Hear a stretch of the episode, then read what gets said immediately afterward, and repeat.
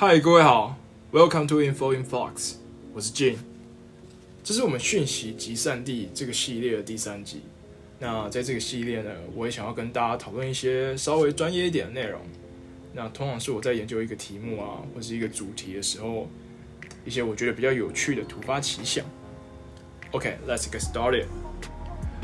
那最近在教学中啊，有一些学生会拿赛局理论相关的问题来问我。那其实我对其中一个概念，我觉得蛮有呃印象，还蛮深刻的，就是 best response 最佳回应这个概念。那如果这边有念过经济商管的朋友，或是甚至政治系的朋友，你们应该会蛮了解，就是 best response 这个概念在赛局理论中的分量有多重要。但是我会觉得，其实我们在生活中也蛮常利用这个概念的，只是大家对它的认识可能真的不多。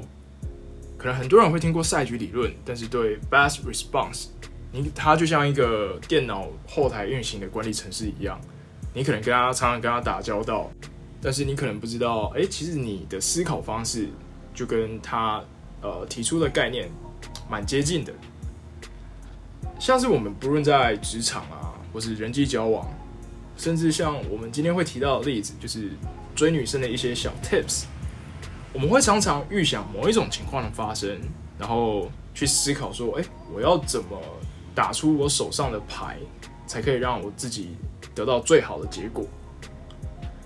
那如果情况变得越复杂，就是你这个局面变得很混乱的情况下，那我们就会进一步去设想说：“哎，对方也会知道。”我会想要打我自己最好的牌，那对方也会想要，你的对手也会想要打出他对他最而言最好的一张牌。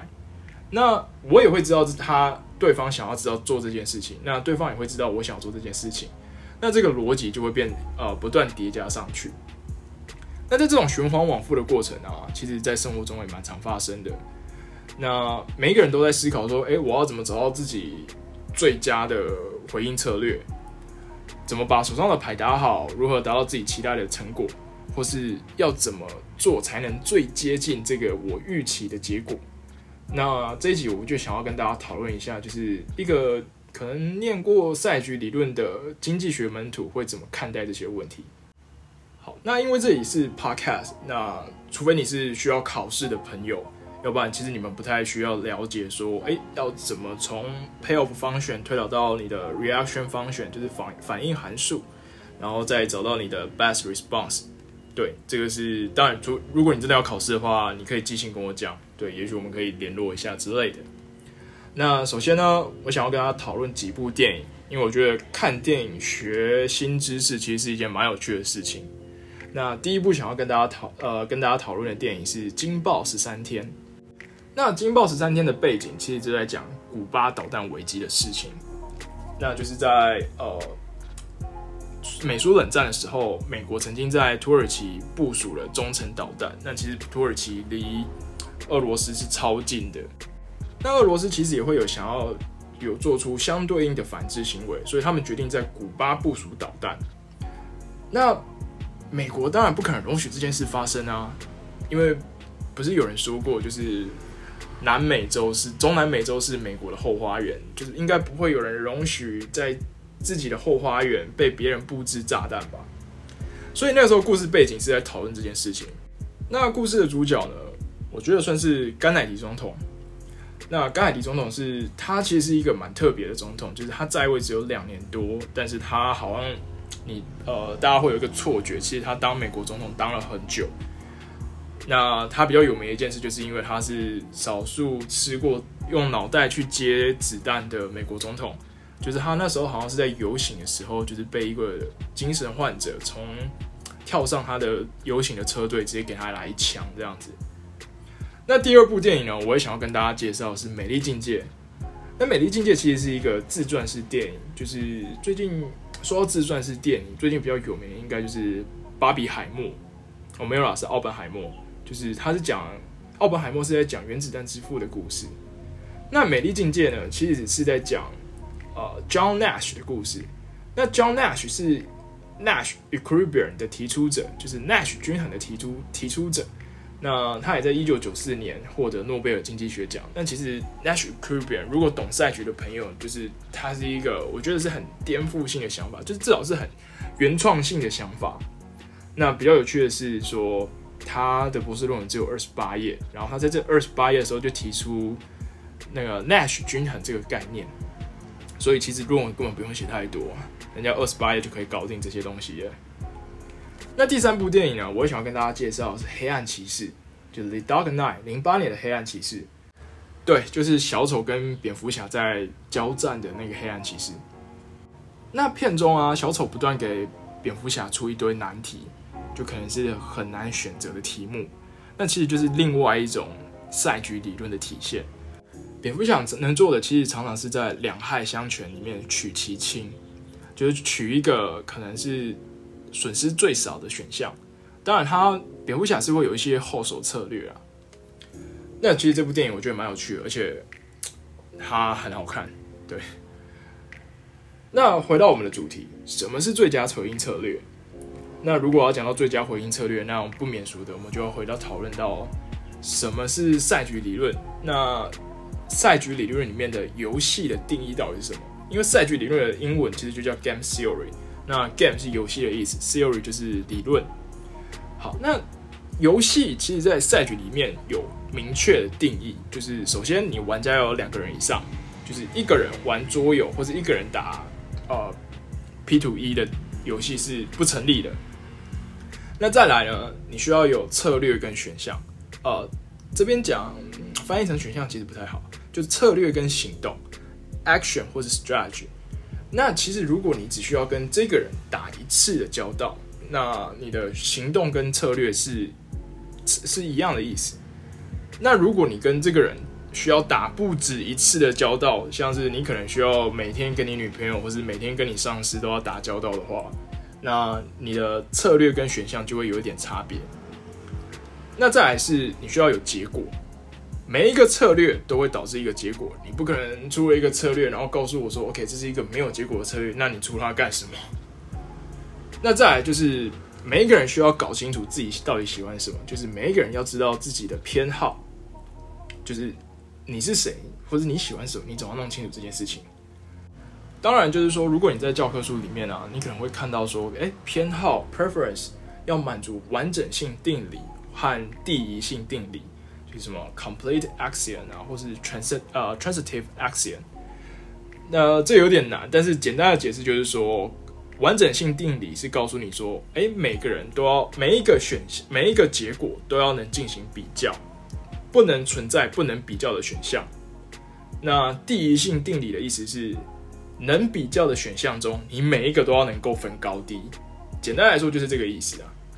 但我相信，如果有念过离散数学啊，或是有念过个体经济学的朋友，应该会很，应该会很恨这两个定理，因为在数学上它的证明没有那么好证。好，那这边我想要解释一下，就是什么是策略，什么是行动，然后什么是结果。就是我发现蛮多人会把这些东西混成，呃，混成一件事的。那像我们刚刚讨论，就是说，如果你只需要跟一个人打一次交道，你的策略跟你的行动其实是一样的。因为你的行动就是你的策略，但是如果你需要跟同一个人打好几次交道，那你一个策略里面可能会包含好几，就是每一次打交道的行动，那就是我们所谓的就是有呃所谓的静态赛局或是动态赛局。就是静态的意思就是说，OK，你只需要跟这个人玩一次游戏，那动态就是，哎，你玩了这次之后还有下一次，甚至在有一些呃。模型上或者教科书上，我们会说，OK，你要跟这个人玩无限多次，那看看就是玩无限多次之后有没有一个均衡的结果。那回到就是策略跟结果的差别，策略是会导致结果，但是结果不一定会导致策略，这两个是有差别的。就是说，你可能有好几个策略会导致到同一个结果。可能会导致到一个最好的结果，或是最差的结果。But anyway，就是这两个是有很大的差别，至少在概念上是有很大的差别。那如果进一步我们会讨论说，哎，有没有有一些策略可以包含一些不确定性的讨论？就是我们在教科书里面常常讨论的叫混合策略。那这个就看各位啊，如果各位有兴趣的话，再欢迎跟我们呃留言或讨论，因为这个我觉得蛮抽象的。那接下来就讨论一个问题，就是赛局到底有哪一些形式？呃，首先就是赛局有所谓的合作跟不合作。那合作赛局最有名的其实就是 OPEC，就是那些石油开发的国家组成的一个组织，因为他们可以共同决定到底要不要增产啊，或是减产，借此来控制油价。那另外一个比较有趣的例子就是台湾以前的面板产业，就是曾经我们的两兆双星，其中一星就是我们的面板产业，所以台湾那个时候有所谓的面板五虎。那那个时候我们的面板五虎曾经跟世界上其他的面板大厂一起垄断了全世界的市场。那当然后面就是被人家被别人国家的公平交易委员会，就是公平会检举。那所以那个那件事其实蛮有名的，好像有写进《天下》杂志还是《商业周刊》，大家有兴趣可以去看一下。那个时候第一个转作为污点证人就是三星，所以三星后面其实它的它没有受到什么处罚，那它的发展，它的面板产业的发展也都很不错。那就是为什么大家台湾人从那时候开始很讨厌三星的原因。那还有另外一种赛局叫做不合作赛局。那这种情况下，其实比较容易发生，就是你的对手跟你不一定会共谋大业。那比较有名的就是说，呃，大家比较常听到叫做囚徒困境，就是 prisoner's dilemma。那囚徒困境其实就是我们现在减掉侦讯的一个方式，就是独立审讯，独立呃独立侦讯审讯比较审讯好像没什么人权。那在这个游戏里面呢，就假设有两个人一起去犯了一个案子。那，呃，剪掉当然会想要把他们分开审讯。其实对这两个人最好的选项就是你们两个一起否认这个案子，就是嗯，那剪剪掉可能手上没有实质的证据，就对你判的呃刑度，或者对你要求的刑度就会有限，就是其实不会太高。但是如果其中一个人转为污点证人，就是他他说呃我承认我做了这件事情，那另外一个人就会。就会被判得很重。那承认的那个人，因为你转做污点证人，你受的处罚当然就比较轻，像我们刚刚说三星一样。那如果两个人都建立在这样的资讯底下的话，其实这两个囚犯会发现一个很有趣的结果是，他们两个都会承认。那两如果两个都承认的结果，当然就是判的会介于中间，就是他可能不会比两个都不承认还要好。就是会判的比两个都不承认还要重，但也不会像说，如果有人转做污点证人情况下，那一个没有做污点证人的呃囚犯会这么判被判的那么重。那这就是所谓的囚徒困境，它就是一个标准的不合作赛局。那还有一种赛局叫做零和赛局，零和赛局其实蛮好理解，就有一种非此即彼的感觉。那零和赛局最好的例子其实就是赌博。那牌桌上的筹码就是一个很好的例子，就是你今天赚的筹码都是从别人那边丢出来的，意思是说，在这个赛局里面是不会有产生任何额外的价值，就是牌桌上的筹码多少就是多少。那再来还有一个赛局，我觉得蛮有趣的，就是胆小鬼赛局，那就是两个胆小鬼参与的一个游戏。其实最常举的例子是两个青少年开车互撞啊，但是我我们就叫他胆小鬼吧。那有人就把胆小鬼赛局用来比喻美苏冷战。那为什么这样说呢？因为美国跟苏联那时候就是呃核武持有国的第一大国跟第二大国，他们彼此其实都还蛮怕对方做出一些不理智的行动，可能按下某一个不该按的按钮，或是忘记某一些不该忘的密码。其实美国历史上真的发生过，他们好像把八个零当做他们的核武密码。我觉得说，这真的超屌的。那用胆小鬼赛局来比喻美苏冷战，就是一个很好的例子。因为在胆小鬼赛局中，两个胆小鬼开车互撞，谁先闪避，那个人就输了。那如果两个人成功的撞在一起了，那代表两个人都挂了，那代表两个人也都输了。那这种情况呢，美苏冷战既不能让两边真的发生冲突，因为一旦发生冲突，就是。相互保证的毁灭，这个叫 MAD，但是又不能掉了面子，那这就很有趣了。就可能那个时候，我印象中在《惊爆十三天》的时候，就是他说美国那时候就把自己的战时的那个类似战时动员的情况提升了一个标准，好像提升到准军事状、准战争状态。那说到这个准战争状态呢，我就突然想到，就是哎，我前几天看完那个《国际桥牌社二》，他们演的一些就是九六年台海危机的算纪录片嘛，影集啊。那我后来才发现说，哎，在高登岛这个地方，它好像它是。台湾少数全年二级战备状态的地方，就是他们永远都是准军事、准战争状态。好，那回到我们刚刚的美苏冷战胆小胆小鬼赛局。那美国会那时候已经把他们的战争动员状态提升到准战争状态了。那苏联会做出对应的一个释放对应的讯息给美国嘛？因为释放一个讯息就是一个策略。当然，那到最后。这个赛局就会变成就是，哎，两边都不敢开战，因为他们知道说开战的话就是相互保证的毁灭。那所以那时候好像是在电影里面，其实现实中应该也是，就是他们有一些沟通，然后后来美国答应半年之后从土耳其撤走他们部署的导弹，那这件事才结束。那第四个呢，就是。想要跟大家讨论的赛局比较有趣的赛局就是股市。哎，你还想说赛局怎么能应用到股市？其实有一个很有名的经济学，在财务里面有一个很有名的支派叫做行为财务。那有人呃，也有人叫它行为经济，当然也有人把这两个分开了。那在股市中呢？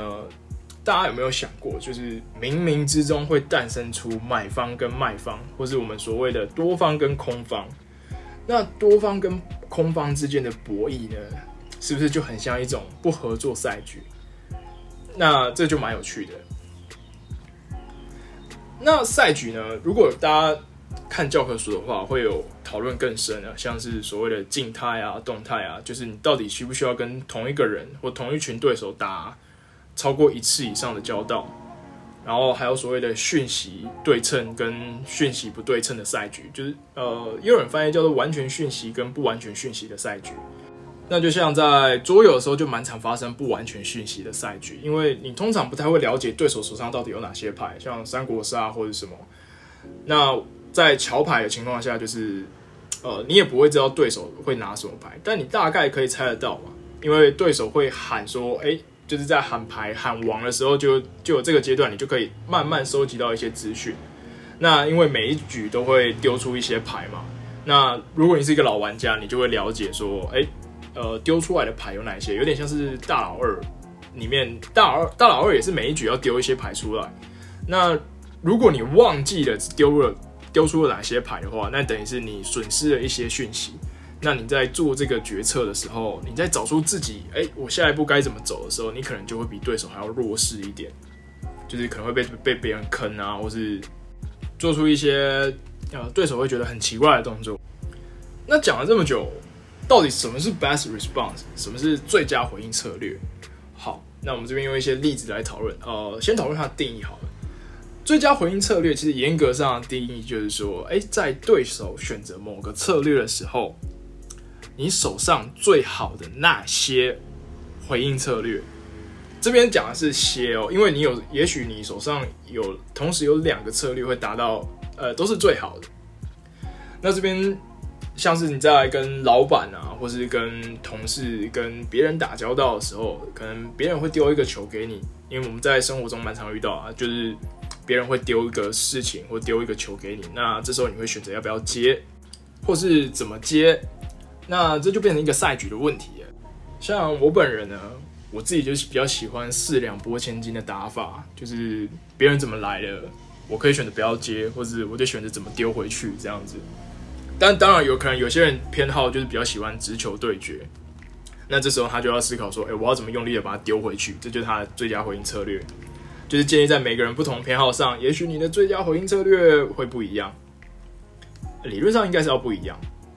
那像是在应聘市场的时候，求职市场的时候，我们也蛮常看到这种情况的。像是说，哎，你去接受一个面试的时候，你的面试官会观察你，那你也会想要给面试官留下一个好印象，所以你会释放一些讯息给面试官，告诉他说，哎，我是一个人才，那面试官也知道你在释放讯息，告诉他说你是一个人才，所以面试官也会思考要怎么回复你，确定你到底是不是一个人才。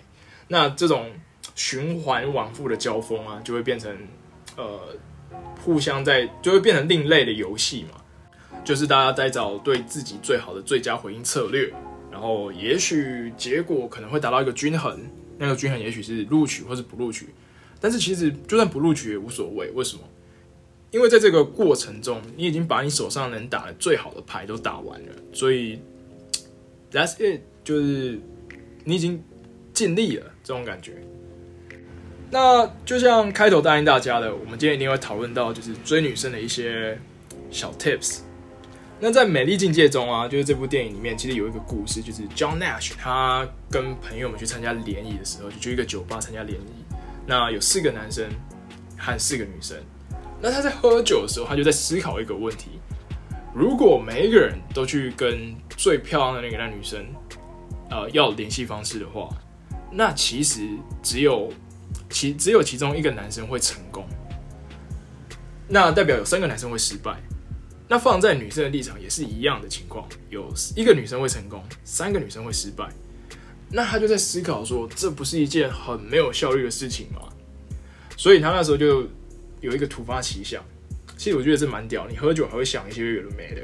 我以前喝醉酒的时候，呃，以前有一个学长就告诉我说：“哎，你要怎么确定自己有没有喝醉？其实你就去用微积分算这个杯子的容量。”我那时候觉得他是神经病，但是我觉得我后面觉得还蛮好用的，大家可以试试看。那他就在思考说：“哎，那为什么我不去找第二漂亮的女生？那如果去追求第二漂亮女生，第一个你的。”对手比较少，那你的机会会比较高。那其实就效率来说，哎，这是这是一个比较好的策略。呃，当然，就是这个故事里面，我觉得把男生跟女生对调可能也是成立的。那很多人就会把这套概念放在哎，怎么搭讪啊，怎么追女生？那像哦，我们把这个例子讲清楚一点好了，就是说，OK。有一可能有一个男生发了讯息给一群女生，然后他从这群女生回的讯息中归类成 A、B、C 三种讯息。那如果收到 A 讯息，他可能会觉得 OK，嗯，这女生大概对我没有兴趣。那如果收到 B 讯息，他大概会给觉得 OK，收手，可能六七十分的好感度。那如果收到 C 讯息，他就觉得 OK，perfect，这个女生可以继续聊下去，然后就。他会决定继续要不要继续下一轮的打交道，就是继续发下一轮讯息，然后他可能会继续下一轮讯息，又有一个新的 A、B、C 三个选项，那的话他就继续往下一直循环往复这样子。那其实依照刚刚的逻辑呢，我们就可以去思考说，呃，每一个策略都会达到某一个结果。那如果这个男生有预先想好他希望达到什么结果，呃，先说我们这边不是教各位怎么 PUA，我们是在讨论赛局理论，我们是在怎么讨论用赛局理论去，呃，把它生活化运用，怎么去追女生之类，就是你今天把男女对调，我都觉得是 OK 的。那这个男生他看得到这些策略的结果的时候，他就可以从结果去慢慢的回推到他第一步的策略。那其实他在第一步的时候，他就可以决定说：“OK，我该怎么做才可以达到我想要的目的，才可以最接近到我想要的结果。”那这个概念呢，就叫做目的导向回推，叫做 backward induction。那如果有人去上网去搜寻这个单字、这个专有名词的话，就可能会得到一些什么逆向回推法。但我觉得那个比喻不够直觉，就我们就叫它目的导向回推。所以。很多人在进行这件事的时候，他们就会有一个目的导向。那这种事情其实不止在追女生啊。如果你有一些目标想要达成的时候，你会去思考说，要达成这个目标的时候，我我前一步需要做什么？那再往前一步，我应该要怎么做？那你就会慢慢就会看到，就是说，OK，你接下来该怎么做？这样子，你下一步该怎么做？那最后呢，我想要跟大家讨论一个概念，就是哦，严格劣势策略 （strictly dominated strategy）。那也许有一些朋友会听过叫严格优势策略，就 strictly dominant strategy。但我觉得严格优势策略太无聊了，就是因为它的概念其实很简单，就是你手上有没有一张牌，你手上有没有一个策略，是你打出去一定会赢的。那我会觉得说，OK，也许在追女生这个例子里面，可能没有所谓的严格优势策略。那如果有的话，就欢迎大家跟我们讨论，这样子就是在底下留言啊，或是寄信给我们都可以。那但是在追女生这个例子中，一定存在，我就觉得，我至少我觉得啦，一定会存在严格劣势策略。嗯，虽然我不喜欢这个名词，但是今天借借用一下好了，就是所谓的直男癌。那严格劣势策略的定义是这样子，就是说，有你手上有没有某一些策略，或是某一些牌打出去是一定会输的。那就好比说，你这个跟一个女生打交道的时候，你做了某一些一定会惹她生气的事情，或是你做了一些很直男的事情，那这就不是一个好的策略嘛。而且你一你事先已经知道说，OK，这个这张牌打出去，或者这些牌打出去，一定会输得很惨的，或是一定会得不到任何好的回应的。那你在做这个选择的时候，你就应该先删除这些选项。那所以在教科书里面，我们有一个概念叫做 IESDS，就是说，哎，你应该不断的在每一局的游戏中，就是每一次的打交道交手过程中，都要删除，你都不应该出那些严格劣势的策略，就是尽量避免犯蠢这件事情。那最后呢，我想要跟大家讨论一些关于赛局理论在生活化的应用，其实。